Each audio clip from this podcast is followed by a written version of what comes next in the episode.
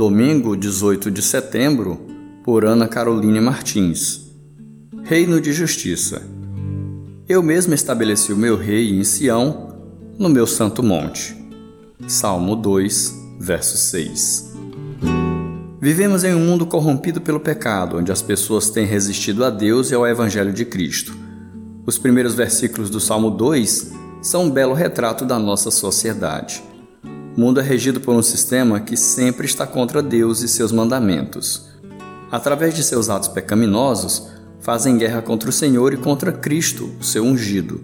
Enquanto pregamos sobre Jesus, o mundo se levanta também contra nós.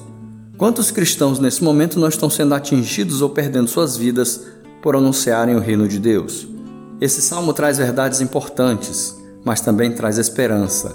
O Senhor poderoso estabeleceu seu reino e ungiu um rei perfeito, que conduzirá as nações a um caminho de retidão e de justiça.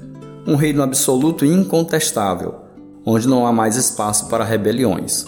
Os últimos versículos trazem um alerta especialmente para as autoridades terrenas.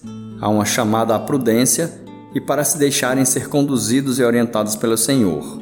Depois, o conselho para uma vida de temor e reverência com alegria e tremor, ou seja, uma vida de reconhecimento da grandiosidade de Deus. E por fim, uma convocação para amarem e servirem a Jesus, o Filho de Deus, agradando o Senhor e andando por um caminho de vida.